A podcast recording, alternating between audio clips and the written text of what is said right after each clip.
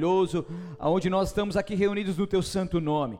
Eu te peço, Espírito Santo de Deus, continue fluindo, continue realizando a tua vontade. Continue, Senhor, ministrando os nossos corações através daquilo que o Senhor tem para nós. Te peço, Senhor, toda dispersão, Senhor, toda distração caia por terra, que o Senhor nos conecte contigo e os nossos corações estejam abertos a receber aquilo que vem de ti.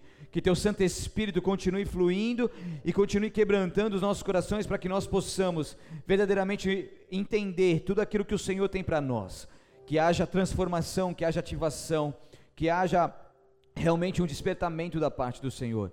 Eu te peço em nome de Jesus, Pai, que toda vez que essa palavra for pregada, cada momento que estiver acontecendo aqui, que nada nem ninguém impeça o teu agir e o teu mover. Que nós não venhamos repreender essa palavra do nosso coração e achar que isso não cabe a nós, mas que nós estejamos aqui totalmente abertos vulneráveis ao teu mover, ao teu agir, para que o teu nome seja glorificado. Eu me coloco à disposição, disposição do teu reino, eu te peço, usa-me como instrumento em tuas mãos, para a honra e glória do teu santo nome, em nome de Jesus. Amém. Glória a Deus. Aplauda Ele bem forte. Ele é Deus. Maravilha. Então, depois que Jesus está ali proferindo o sermão do monte, o sermão da montanha. Ele fala sobre as bem-aventuranças, depois ele fala sobre os discípulos que são sal e terra e declaram isso a ele. Depois Jesus ele vai ensinando sobre as leis. Em Mateus capítulo 5, versículo 17, ele diz: "Não pensem que eu vim abolir a lei de Moisés ou os escritos dos profetas, eu vim cumpri-los." Então, as leis morais e cerimoniais de Deus, elas foram dadas para ajudar as pessoas a amar a Deus com todo o coração e entendimento. Ao longo da história de Israel, porém, essas leis, elas foram frequentemente citadas erroneamente e mal empregadas. Na época, na época de Jesus, os líderes religiosos, eles estavam, eles haviam, na verdade, transformado as leis em um conjunto confuso de regras. Porque quando Deus deu as leis, os dez mandamentos a Moisés, quando Deus deu as leis sobre adoração ao culto em Levítico a Moisés, e tudo o povo ali no tabernáculo, e tudo aquilo que eles deveriam fazer, aquilo na verdade foi para ajustar o povo, endireitar o povo, para que ele pudesse então fazer um excelente serviço a Deus e pudesse cumprir tudo aquilo que Deus estava ali mostrando e orientando. Só que, no passar dos anos, na época de Jesus, os os fariseus ali, os líderes religiosos, eles começaram então a fazer com que essas leis, que eram simples e eram a essência, ficassem então um tanto confusa ao ponto de as pessoas conseguirem cumpri-las. Então, quando Jesus expôs seu entendimento acerca da lei de Deus, na verdade, ele estava reconduzindo, ele estava, repita comigo, reconduzindo as pessoas ao propósito original. Então, Jesus, ele não aboliu a lei, Jesus ele não criticou a lei, mas ele criticou os abusos e excessos a que os homens a sujeitaram. Jesus então enfatizou aquilo que deveria ser cumprido aos discípulos nos dias deles e a todos nós cristãos e seguidores de Deus, seguidores de Jesus. Então em João 1,17 diz: Pois a lei foi dada por meio de Moisés, a lei foi dada por meio de Moisés, lei moisaica, mosaica, mosaica, de Moisés. Às vezes simples palavras travam aqui. Quem pregou no curso de líder sentiu um pouquinho, né? Cinco minutinhos, né? É isso aí, a lei de Moisés, né? Sabe a lei de Moisés? Então, pois a lei foi dada por meio de Moisés, mas a graça e a verdade vieram por meio de Jesus Cristo. A lei dada por Moisés, a graça e a verdade por meio de Jesus Cristo. A fraqueza dos fariseus era o sentimento de satisfação em obedecer à lei. Eles se achavam o tal, os importantes, as pessoas que conseguiam então cumprir todas aquelas leis expostas a ele.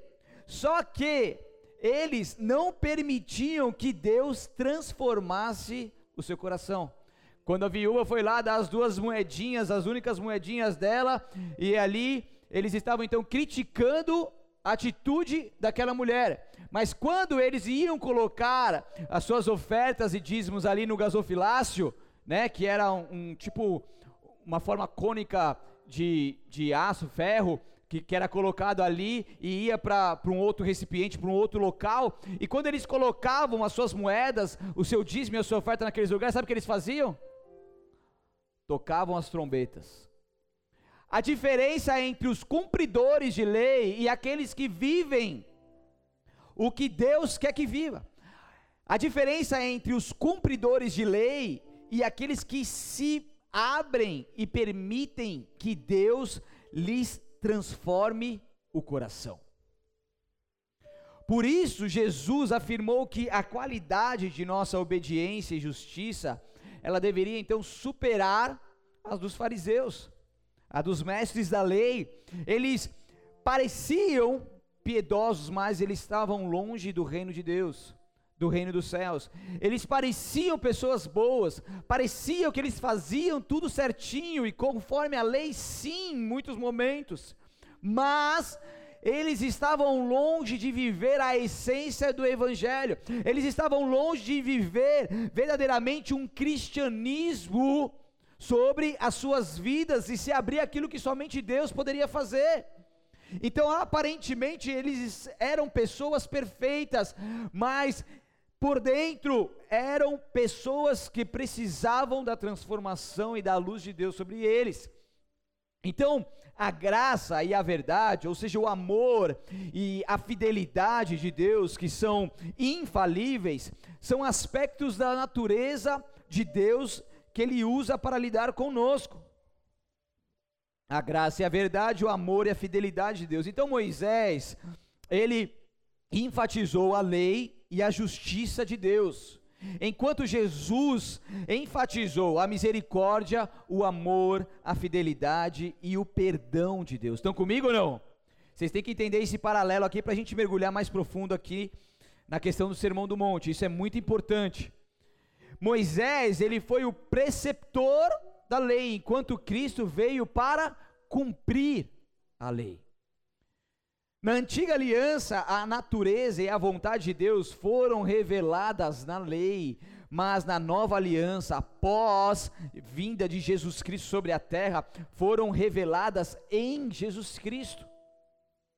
Então, depois que o Filho de Deus se manifestou, em vez de a revelação de Deus vir por meio de frias tábuas de pedra, vem por intermédio da vida de uma pessoa que se chama Jesus Cristo de Nazaré.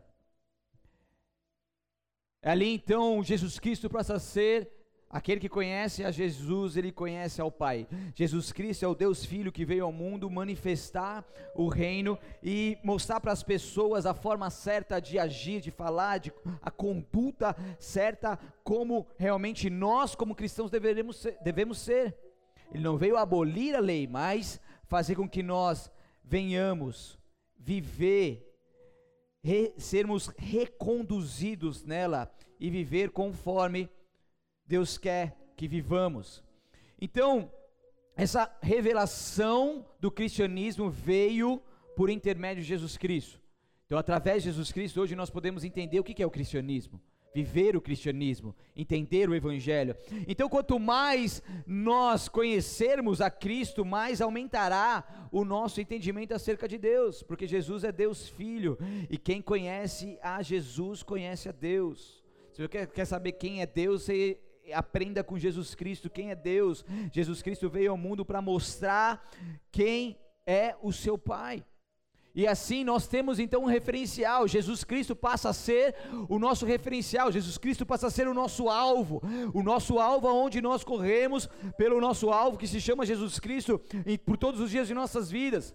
Jesus Cristo passa a ser aquele que verdadeiramente venceu o mundo e nos dá força através do Espírito Santo para que nós sejamos conduzidos à mesma vitória. Agora eu te peço que abra a sua Bíblia Sagrada comigo em Mateus capítulo 5, versículo 21. Nós estamos aqui dando essa sequência então da série Sermão do Monte na terceira pregação. Então abra lá em Mateus capítulo 5, versículo 21 ao 26. Diz assim a palavra de Deus: Vocês ouviram o que foi dito a seus antepassados: Não mate. Se cometer homicídio, estará sujeito a julgamento. Eu, porém, lhes digo que basta irar-se contra alguém para estar sujeito a julgamento.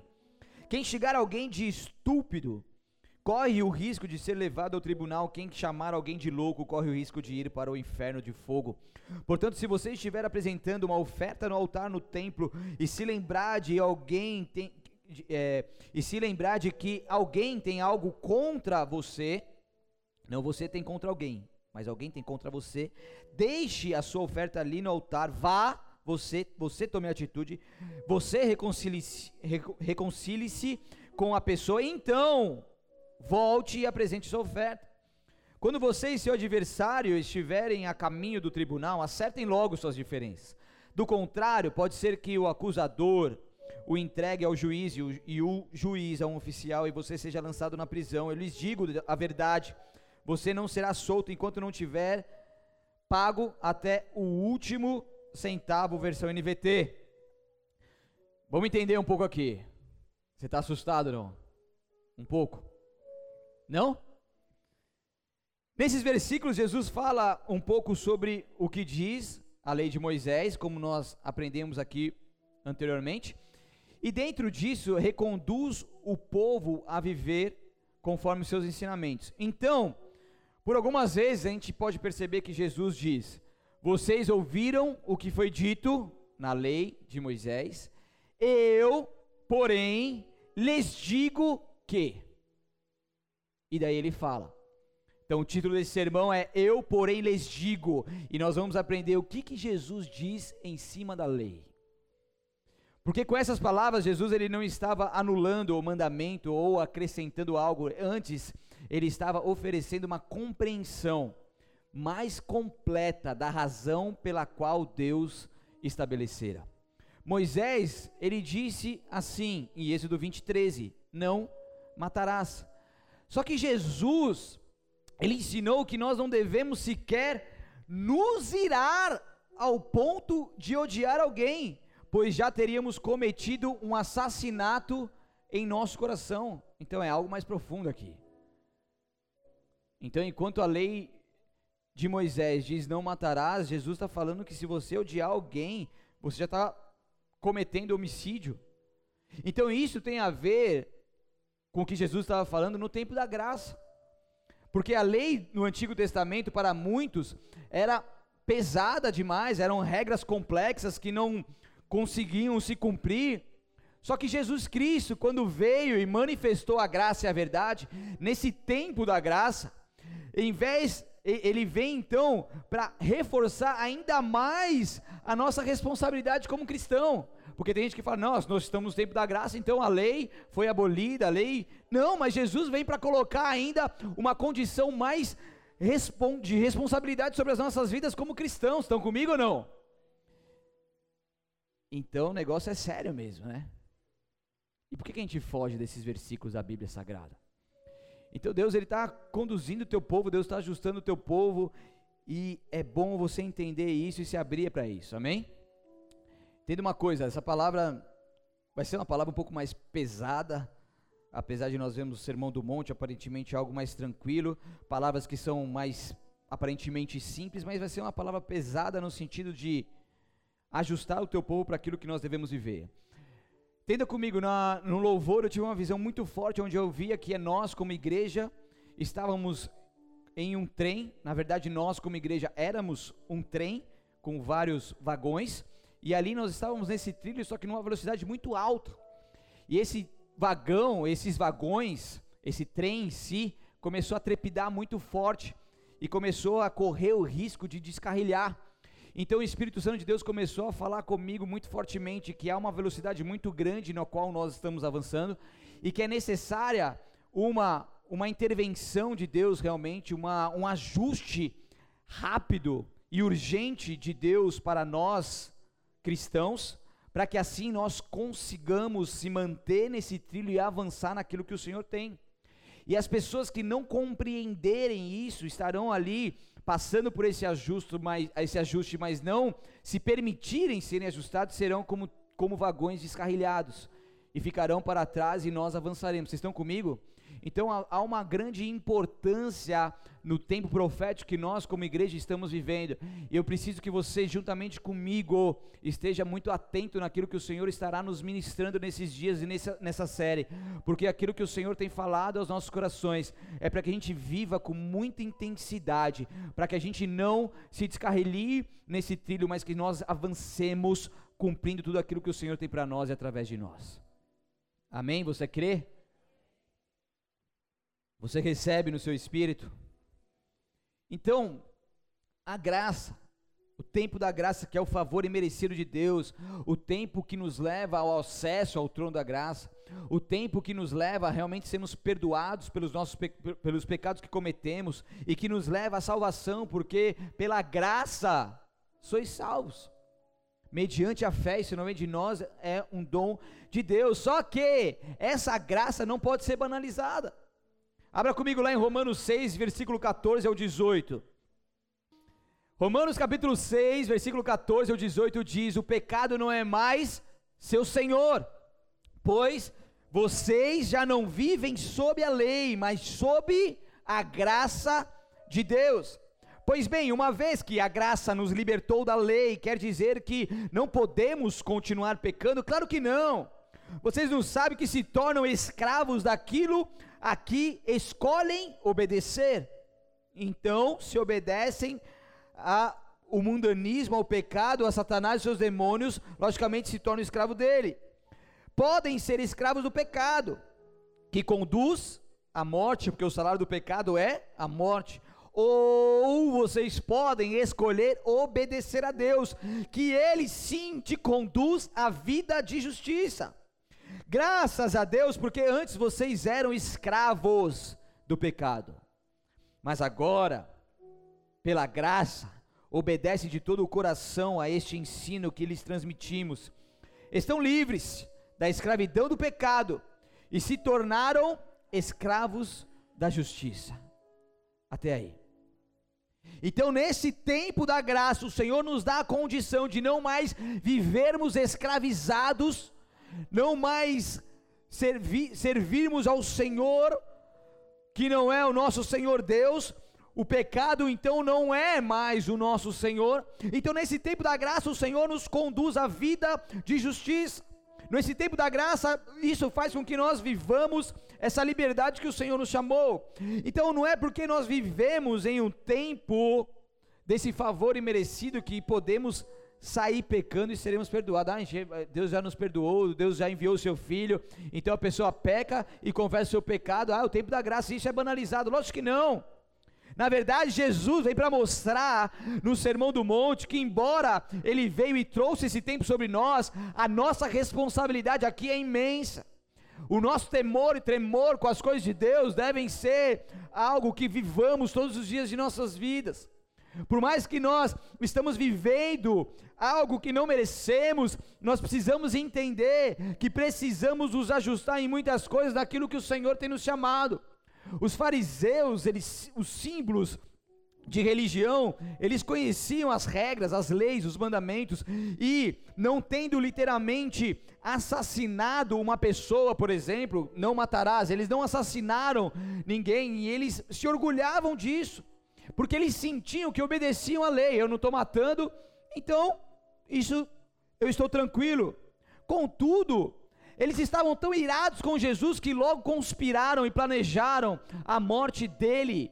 Embora delegassem a outros o ato de tirar-lhe a vida, eles estavam ali com seu ódio sendo alimentado, fazendo com que o próprio Jesus Cristo, o Messias, aquele que era o rei de todo o povo e o rei dos judeus, que veio ali para reinar sobre o teu povo e levar essa graça e fazer com que eles verdadeiramente vivessem essa liberdade de transformação, esse próprio Jesus foi condenado pelo ódio gigantesco que reinava nos corações dos, dos corações dos fariseus.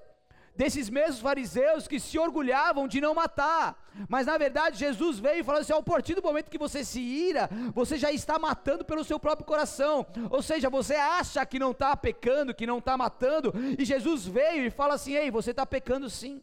Estão entendendo o paralelo? Então isso é muito mais profundo. E Deus, quando vem com essas palavras, Deus ele quer instruir o teu povo a sair do farisaísmo o farisaísmo tem a ver com a religiosidade, com aquilo que nós mostramos às pessoas do que somos, mas não aquilo que verdadeiramente somos. Então, muitos de nós, ao lermos também não matarás, nós nos orgulhamos, oh, nós nunca matamos ninguém, glória a Deus por isso. Achamos que isso não cabe a nós. Mas Jesus, nesse tempo da graça, vem mostrando que o Evangelho, na verdade, é mais profundo em relação à nossa conduta, porque o que adianta não matar se os nossos corações reina um ódio infernal pelo nosso próximo. E eu vou beber uma água. Ai, tá doendo. Eu não mato, mas odeio com uma voracidade incrível. Eu não mato, mas só tenho vontade de matar. E essa vontade me domina.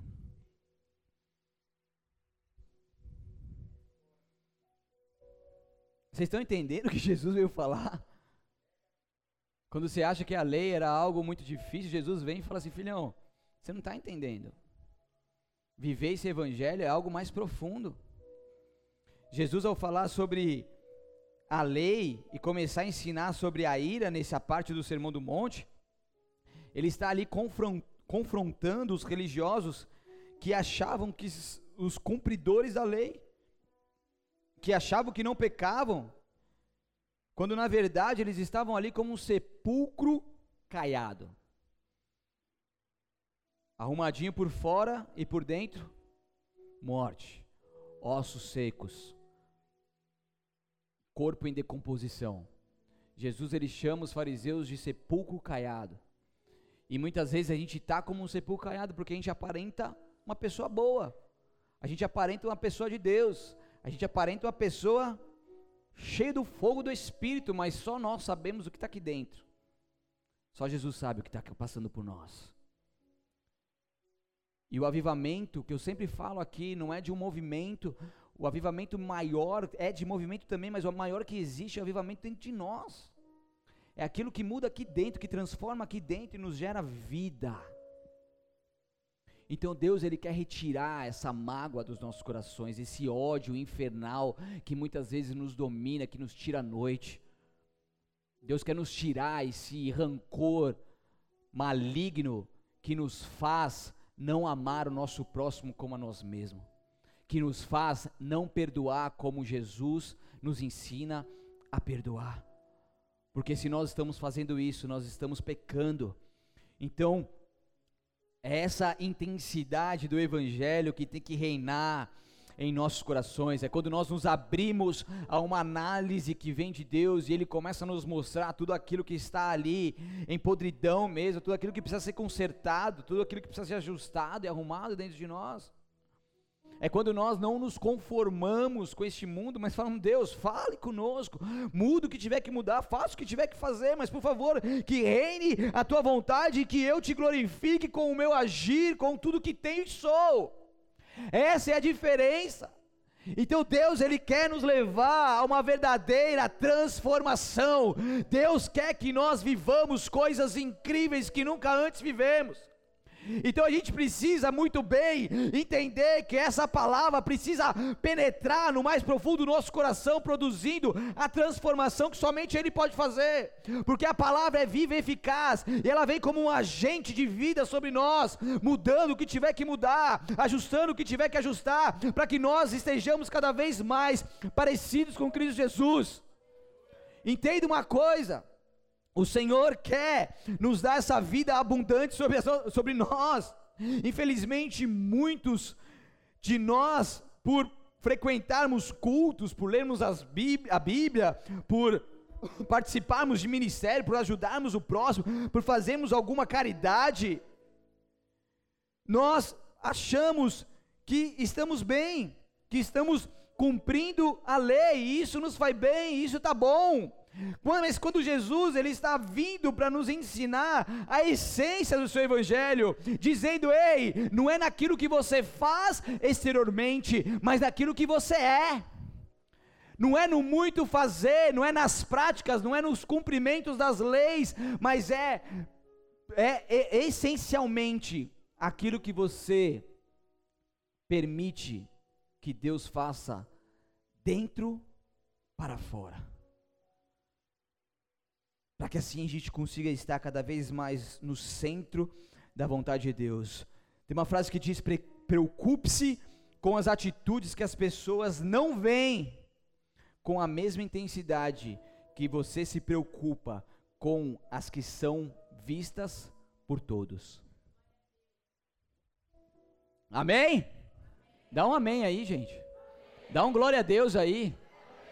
Dá um eu recebo aí. Isso aí, meu. Vocês estão quietinhos, meu. Amém? É isso. Você não se preocupe, tá?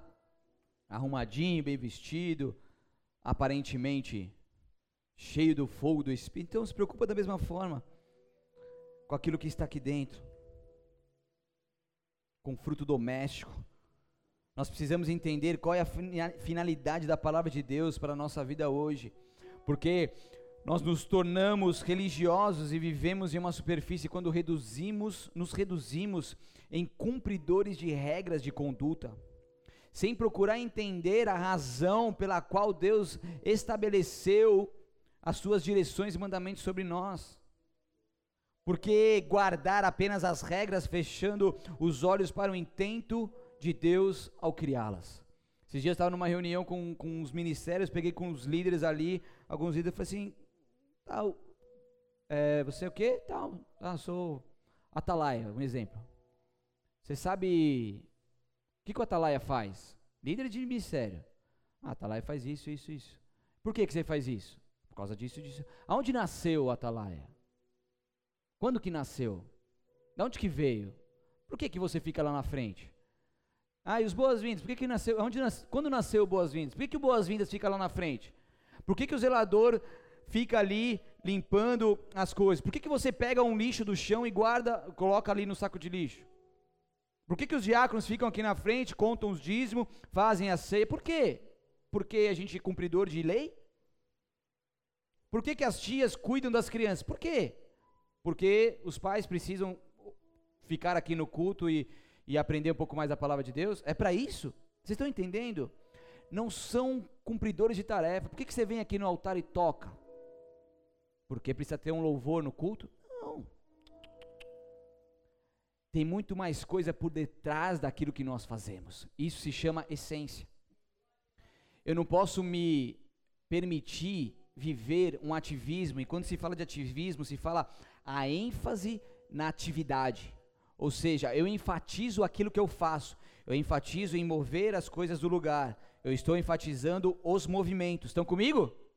Mas eu não entendo que esse movimento que eu faço está sendo para colocar água para um pastor que está pregando, um pregador que está pregando, ele precisa ali é, de uma água para poder respirar e continuar pregando, para que eu estou mudando as coisas aqui, para que pessoas venham ser alcançadas, para que eu estou arrumando a cadeira, para que pessoas venham estar confortadas e aqui recebam a palavra de Deus e sejam transformadas e sejam impactadas, para que eu esteja aqui no Boas-Vindas, dando boas-vindas para as pessoas que estão chegando, para que ali eu já esteja em espírito de oração, orando em todo o tempo, para que toda a fortaleza da mente seja quebrado, para que essa pessoa ao chegar aqui nesse lugar, ela já esteja quebrantada e que nenhuma maligno tenha poder sobre a vida dela e ela ao sentar ela já esteja preparada. A intercessão quando começa meia hora antes já está ali preparando todo o ambiente profético, a atmosfera desse lugar, para que quando as pessoas chegarem aqui não precisa ser uma luta no primeiro louvor e ali ser um negócio forçado, um negócio amarrado, não, mas que o clima já está todo preparado, a atmosfera toda preparada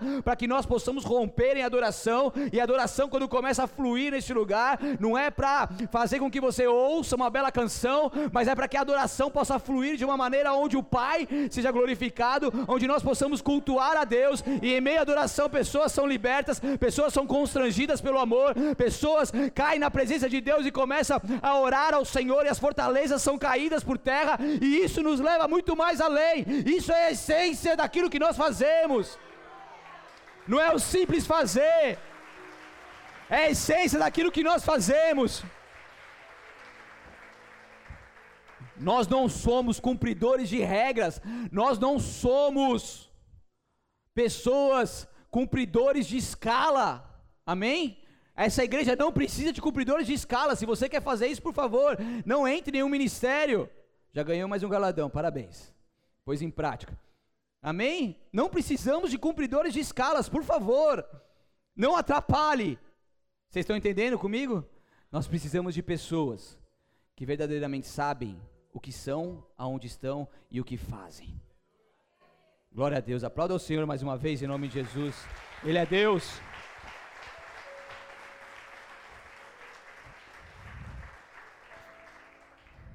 Só está começando, tá?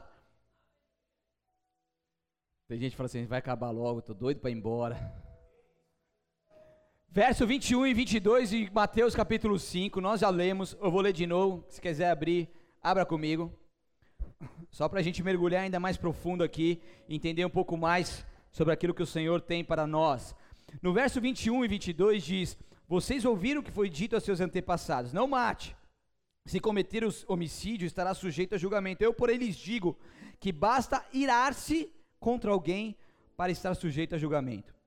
Quem xingar alguém de estúpido corre o risco de ser levado ao tribunal. Quem chamar alguém de louco corre o risco de ir para o inferno de fogo. Meu Deus.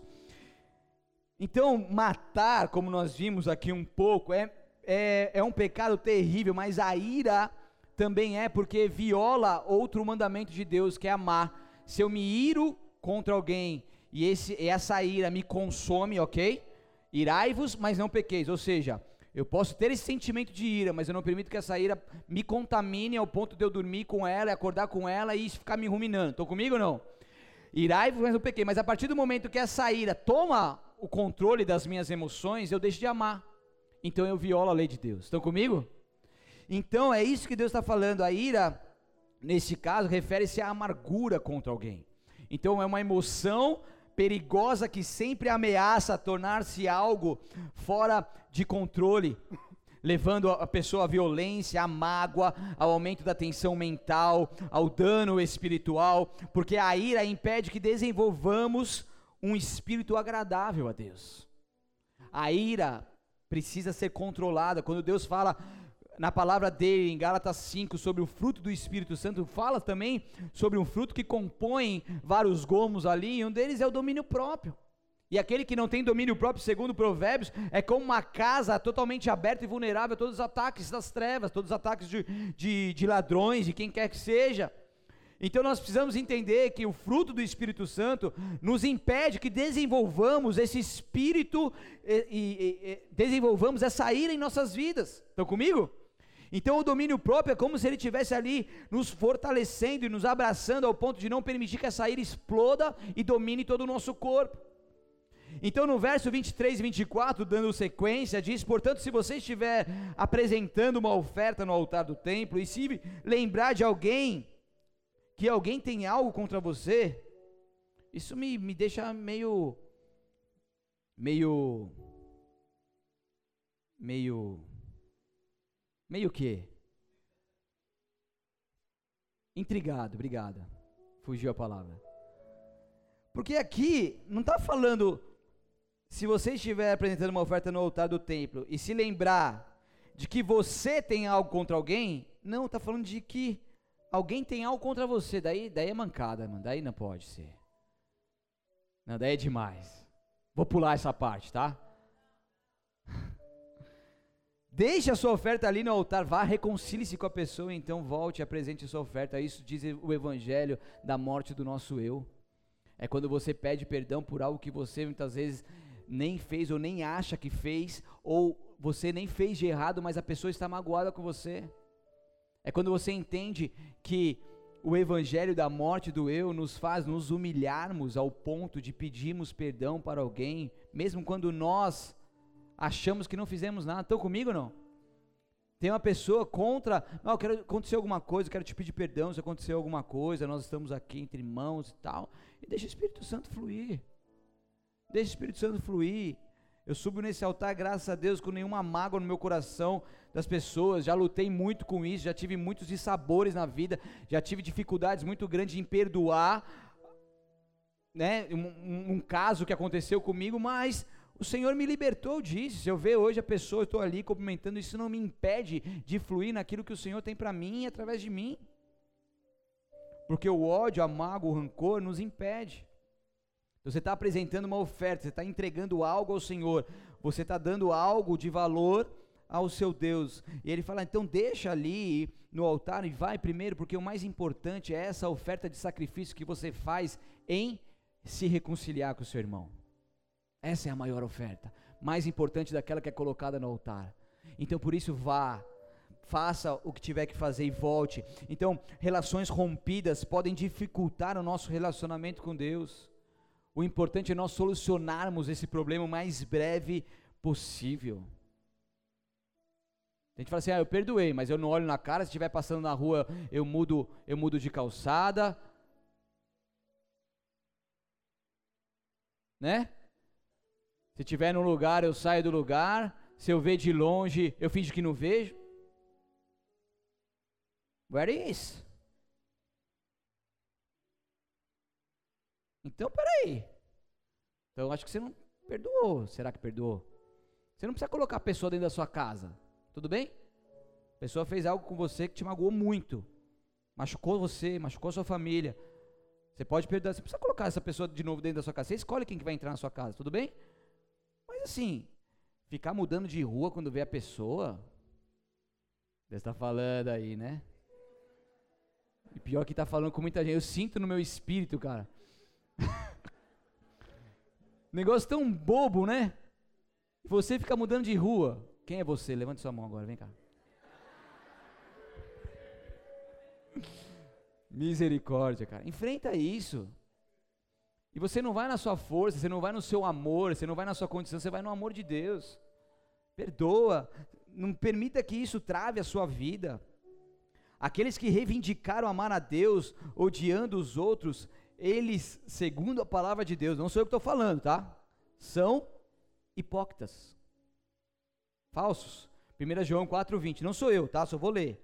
Não fica brava comigo, por favor. Se alguém afirma amo a Deus, mas odeia seu irmão, é mentiroso. Pronto. Pois se não amamos nosso irmão a quem, não, a quem vemos, como amaremos a Deus a quem não vemos? Tudo bem? Simples assim. Então, nossas atitudes em relação ao próximo refletem o nosso relacionamento com Deus. Se estamos nos irando demais com o próximo e odiando demais, magoando-nos demais, quer dizer que de alguma forma o nosso relacionamento com Deus precisa ser revisto.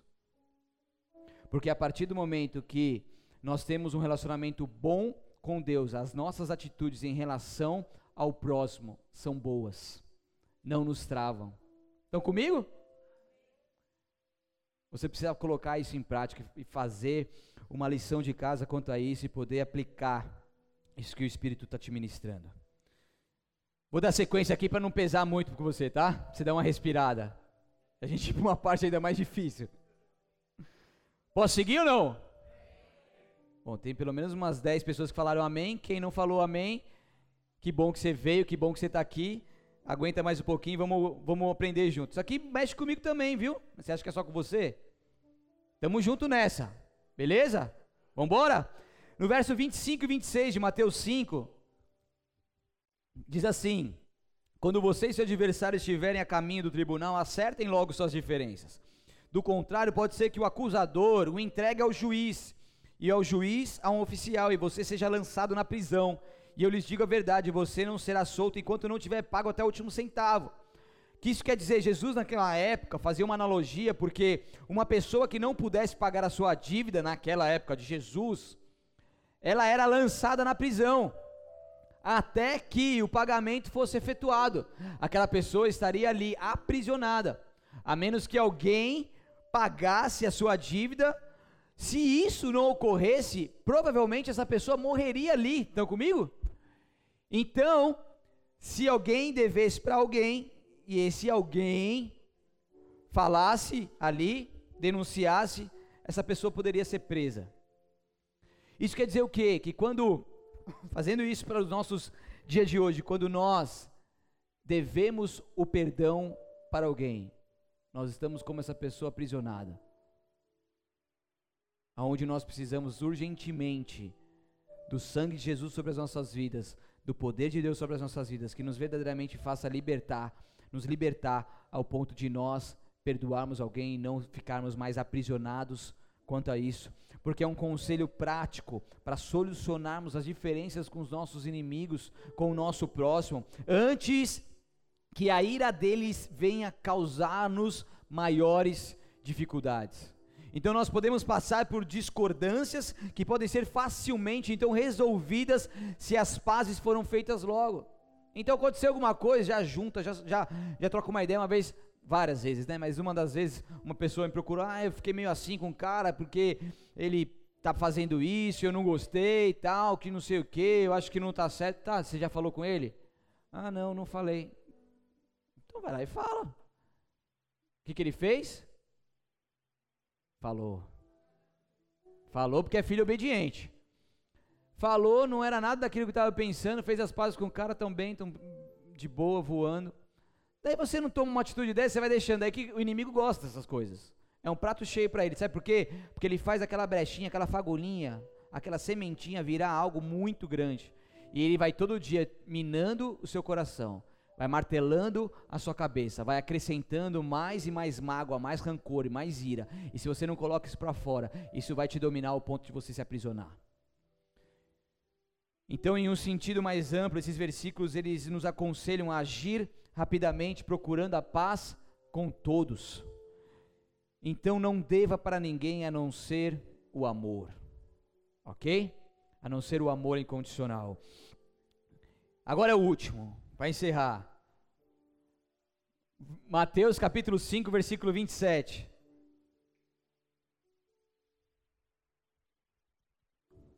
Isso aqui vai apertar só mais um pouquinho, tá? Daí eu paro, prometo. Mateus 5, 27 ao 30 diz: Vocês ouviram o que foi dito na lei de Moisés: Não cometa adultério. Eu, porém, lhes digo que quem olhar para uma mulher com cobiça, eita, já cometeu adultério com ela em seu coração. Agora, para radicalizar, se o olho direito o leva a pecar, arranque e jogue fora. E melhor, é melhor perder uma parte do corpo que ser todo ele lançado no inferno. E se a mão direita o leva a pecar, corte e jogue-a fora. É melhor perder uma parte do corpo que ser todo ele lançado no inferno. Trouxe uma espada aqui, bem afiada. Quem vai ser o primeiro? Calma, não é para você se arrancar os pedaços, senão você vai chegar na sua casa, vai querer arrancar seu olho e isso vai me dar problema, tá? isso não é literal, é figurativo. Ok? Então o que, que isso quer dizer? Quando nos Dez Mandamentos está escrito não adulterarás, Jesus vem e disse que só o fato de nós desejarmos outra pessoa fora do nosso matrimônio, já lascou-se. Caramba, não é o ato em si, é só o desejo. Antes era o ato, agora é o desejo. Como assim, Jesus? Enquanto a lei falava muito sobre a prática, Jesus ele vem para dizer o quanto precisamos nos manter santos perante Ele, sem permitir que, no, que em nosso coração cresça o pecado que nos leva ao ato pecaminoso. Porque se o fato de adulterar é errado, a intenção de adulterar também é. Porque Jesus está falando assim, ó, em vez de você cometer o ato, se arrepender ali depois e vir pedir perdão, faça o melhor. Entenda uma coisa: só o fato disso crescer no seu coração, isso já é um pecado. Portanto, arranque isso logo da sua vida para que isso não gere um ato, que as consequências são ainda maiores. Estão comigo? Então Jesus ele veio com essa palavra que parece-nos realmente difícil, mas ele veio para nos alertar para que nós não venhamos cometer os erros do ato consumado, mas que nós possamos vigiar em todo o tempo e não permitir que isso cresça em nosso coração. E, e ser fiel ao cônjuge, cônjuge com o corpo, mas não com o pensamento, é também quebrar a aliança de confiança. Porque com o corpo, você é dela, ela é seu, love, love, tonight, e aí, é. Mas na cabeça, tuque, tuque, tuque, tuque, a milhão. Vem um rabo de sai e já fala, ah, essa daí, lá e tal. Já era. Vocês estão comigo?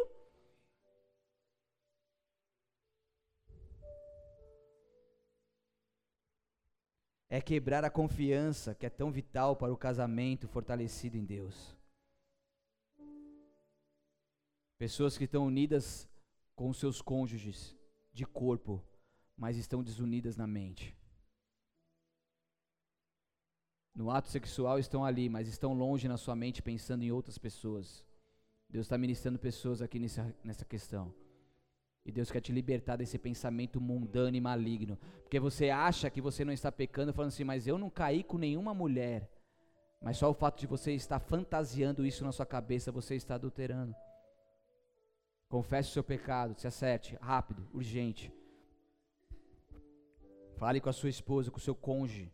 Resolva isso. Não deixe para depois. Que Jesus ele está te curando nessa noite. Tem pessoas que existia uma fortaleza na sua mente, você era escravo disso por muito tempo. Mas Jesus está vindo com o seu poder e ele vai iluminar a sua vida e vai te libertar nessa noite. Pelo poder que há no nome de Jesus.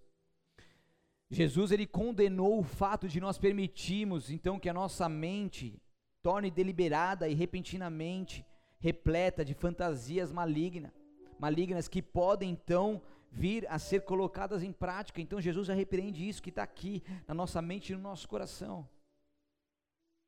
E daí ele segue dizendo no versículo 29 e 30, porque se o seu olho direito te levar a pecar, arranque, jogue fora. Se sua mão direita levar a pecar, corte, jogue fora, porque é melhor perder parte do corpo, ser todo dilacerado para o céu e viver na morada celestial para todo sempre, para a eternidade, do que você estar com todo o seu corpo e ser lançado no inferno. Para você ver a radicalidade do evangelho. Porque para permanecermos em Cristo Jesus, nós precisamos tomar atitudes drásticas e cortar muitas coisas em nossas vidas que não nos convêm. Então, o fato de arrancar, de cortar, é verdadeiramente algo que venha nos gerar dor. Por isso que, é, que a analogia ela é tão drástica, é tão forte. Porque se continuarmos tolerando certos pecados em nossas vidas e eles não serem retirados, certamente nos trarão destruição. Porque é melhor experimentar a dor da remoção de um hábito ruim ou da perda de algo que estimamos do que permitir que o pecado traga juízo e condenação eterna sobre as nossas vidas. Então, se tiver que arrancar algo, aproveite esse momento para que você arranque pela raiz tudo aquilo que te consumia, tudo aquilo que te levava ao pecado, tudo aquilo que te levava aos vícios, tudo aquilo que te levava à prisão, para que o Espírito Santo de Deus te leve a verdadeiramente com uma atitude como um guerreiro, uma guerreira do Senhor, a cortar tudo aquilo que não pertence à vontade dEle. Examine a sua vida, veja o que tem ali que possa te levar a pecar. Tome uma atitude radical, remova, remova, pelo poder que é o nome de Jesus, tudo aquilo que não é de Deus. O Espírito Santo de Deus, por mais que traz palavras como essa, ele traz o seu poder transformador, o Espírito Santo que nos dá a condição verdadeira de vivermos tudo isso. Jesus não está falando essas coisas aqui para nós nesse momento simplesmente por falar, é para que nós verdadeiramente venhamos viver tudo isso. Porque isso, essa vivência, essa entrega total e o desfrutar dessa palavra e dessas palavras que estão sendo pregadas, nos levará a vivenciar plenamente o que o Senhor tem para nós, e se não vivermos, nos separará de tudo isso.